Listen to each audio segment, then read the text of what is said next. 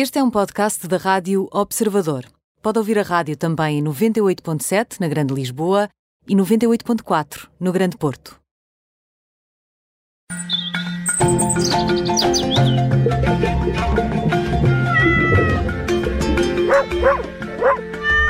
Estamos à conversa com o médico veterinário Nuno Paixão em mais uma edição do Petro Radio. Olá, Nuno, bem-vindo. Olá, Nuno. Olá, olá, boa tarde. Como estás, Nuno? Estás entusiasmado. Eu, eu normalmente estou sempre. É preciso, é preciso haver qualquer coisa muito grave. Certo, é verdade. O Nuno Ainda está bem, sempre ainda bem disposto connosco. Nuno, hum, a atualidade está a ser marcada também, o bom tempo e as temperaturas altas normalmente trazem tudo isto pelos incêndios e sei que queres falar destas situações, aquilo que podemos fazer para, no fundo, proteger os nossos animais em situação de incêndio. Sim, eh, nós, nós todos ainda nos lembramos do- do- dos pesadelos de Pedrógão Grande, Oliveira do Hospital, eh, os animais todos que perderam a vida nestes incêndios.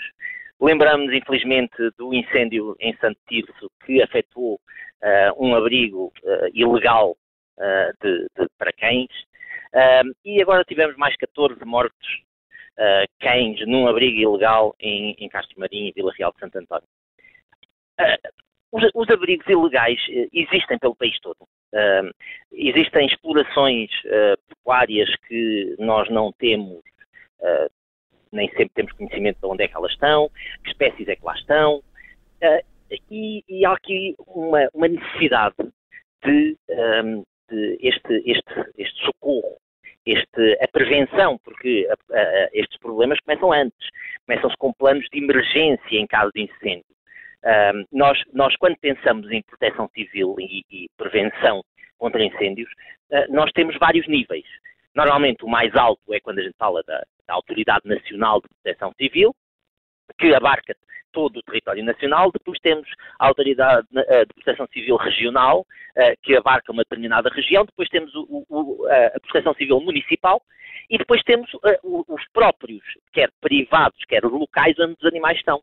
Eh, e as medidas de autoproteção de qualquer local onde existam animais, quer sejam eles animais de pecuária, quer sejam eles animais de companhia em, grande, em, maior número, eh, nomeadamente os abrigos, os hospitais veterinários, as clínicas veterinárias, devem também ter as medidas de autoproteção, como também nós desenvolvemos para quando para ah, E- os planos de, de incêndio para as empresas privadas. E que medidas eh, são essas, Nuno? O que é que tu aconselhas? Eh, se calhar devíamos separar aqui um bocadinho eh, os planos, não é? Porque uma coisa é salvar o cão que temos connosco, ou o gato que vive connosco, e depois, se calhar, ia-te pedir aqui para, para esquematizarmos um pouco, Ehm, começando pelo- pelo- pelos animais que vivem connosco, em casa, o cão, o gato, o que é que, o que, é que podemos pensar? Devemos ter uma caixa preparada, uma trela preparada? Como é que Exatamente. Por acaso já falámos disso anteriormente, ah, do, do indivíduo que, quer se, que se preocupa com o seu, com o seu próprio animal de companhia. Ah, isso aí sim, devemos ter uma caixa. Ah, é o- ter uma transportadora para, independentemente do tamanho do animal, é sempre uma mais-valia, porque nós conseguimos transportá-los mais facilmente, conseguimos colocá-los num autocarro, conseguimos colocá-los num caminhão mais facilmente. Termos sempre comida, medicamentos que eles precisem preparados num- num, num, num saco de emergência, numa bolsa de emergência, para, para, caso seja necessário, rapidamente os removemos, rapidamente os transportamos para outros lugares. Até porque, se nós, por qualquer motivo, formos, mo- formos levados para um abrigo, para uma- um, um local provisório em que teremos que partilhar com outras pessoas, ah, eu, eu quero muito que esses abrigos também recolham as pessoas, os animais, ah, mas esses animais também têm que respeitar as outras pessoas. E daí a transportadora, essas caixas serem tão úteis, além de serem mais fáceis, se tiver um cão pequenino, eh, é só pegar na caixa e, e, e coloco lá dentro. Se tiver um gato ou dois, é muito mais fácil de colocar lá dentro eh, e, e avançar. Se as empresas têm animais, bem, da mesma maneira que temos um plano de evacuação para incêndios das pessoas, devemos ter para os animais e saber para onde é que os vamos levar. Eh, Vamos evacuar estes animais para onde? Uma parceria com, com outra empresa do mesmo ramo será sempre ah, uma mais-valia, ou seja, em situação de emergência numa, num local transportamos para o outro e vice-versa. E os abrigos para cães, para gatos, os- estes abrigos que vão ah, espalhados por, que estão espalhados por este, por este, por este país, e, e, que eu fico sempre incrédulo quando ouço presidentes da Câmara dizerem mas eu conhecia a existência desse abrigo.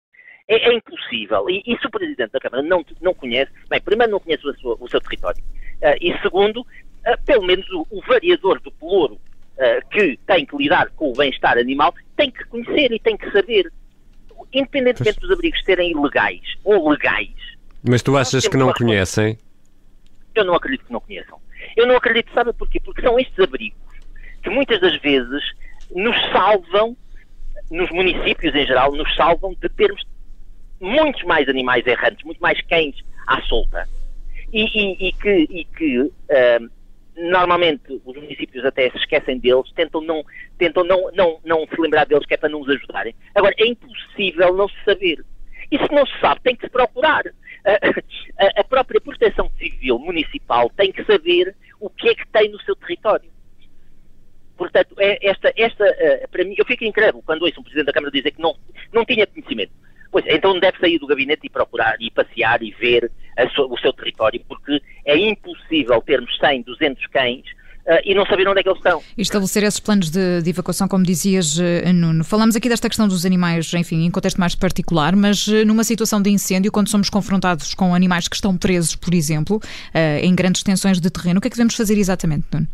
Bem, primeiro, se tivermos a possibilidade de os recolher e de os transportar, essa será a grande opção.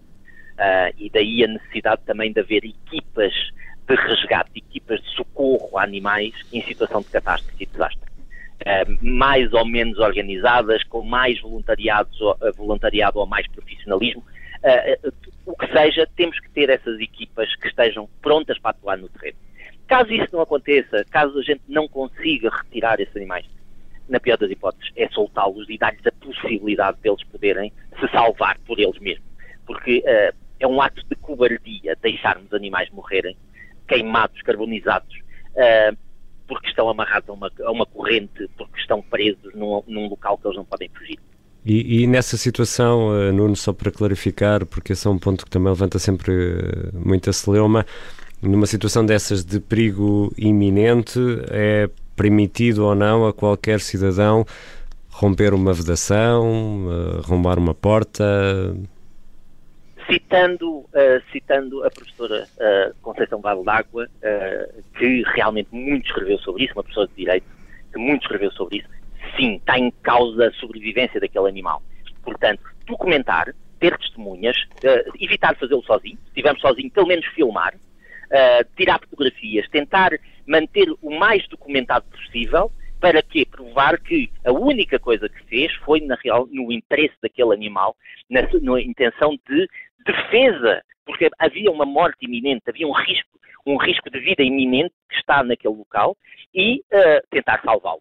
E, e, a seguir, informar as autoridades. Uh, não o fazemos só e, e, pronto, e depois vamos certo. embora. Uhum. Não, informar as autoridades, uh, tentar antes, quando não é possível, pelo menos depois, e tentarmos documentar. Hoje em dia, com os nossos, com os nossos telemóveis, nós conseguimos documentar praticamente tudo. De forma, de forma para nos protegermos. Exatamente. Nuno, obrigada. Conversamos na próxima semana, novamente no Petro Radio. É sempre assim na Rádio Observador com o médico veterinário Nuno Paixão. Até para a semana, Nuno. Um obrigada. Um abraço, até para a semana.